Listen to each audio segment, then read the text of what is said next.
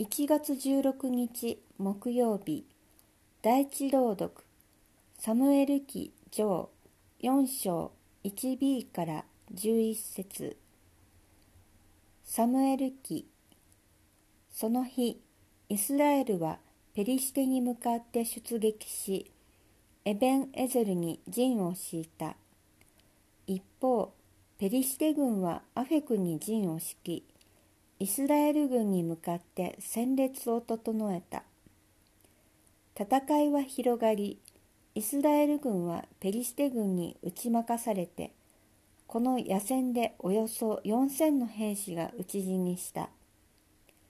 兵士たちが陣営に戻るとイスラエルの長老たちは言った。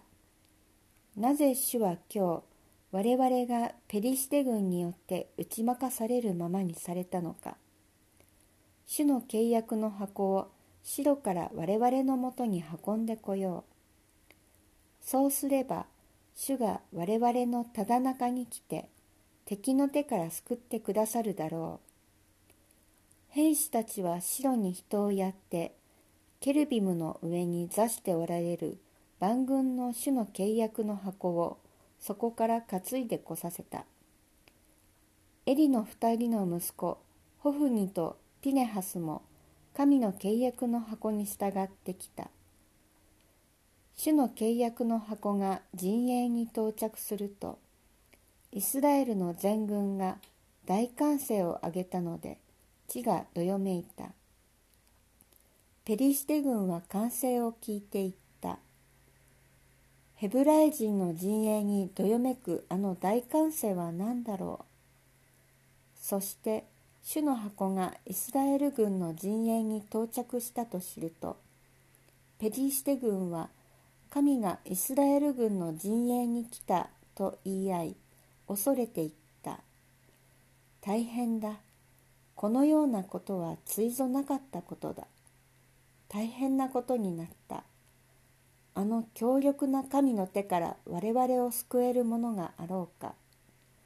あの神は荒れ野でさまざまな災いを与えてエジプトを打った神だ。ペリシテ人よ、王しく男らしくあれ。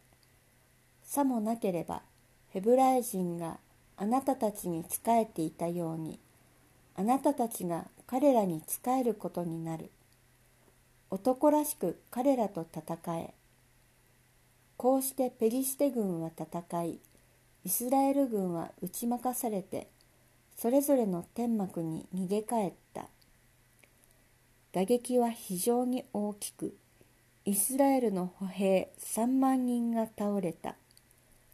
神の箱は奪われエリの2人の息子ホフニとティネハスは死んだ。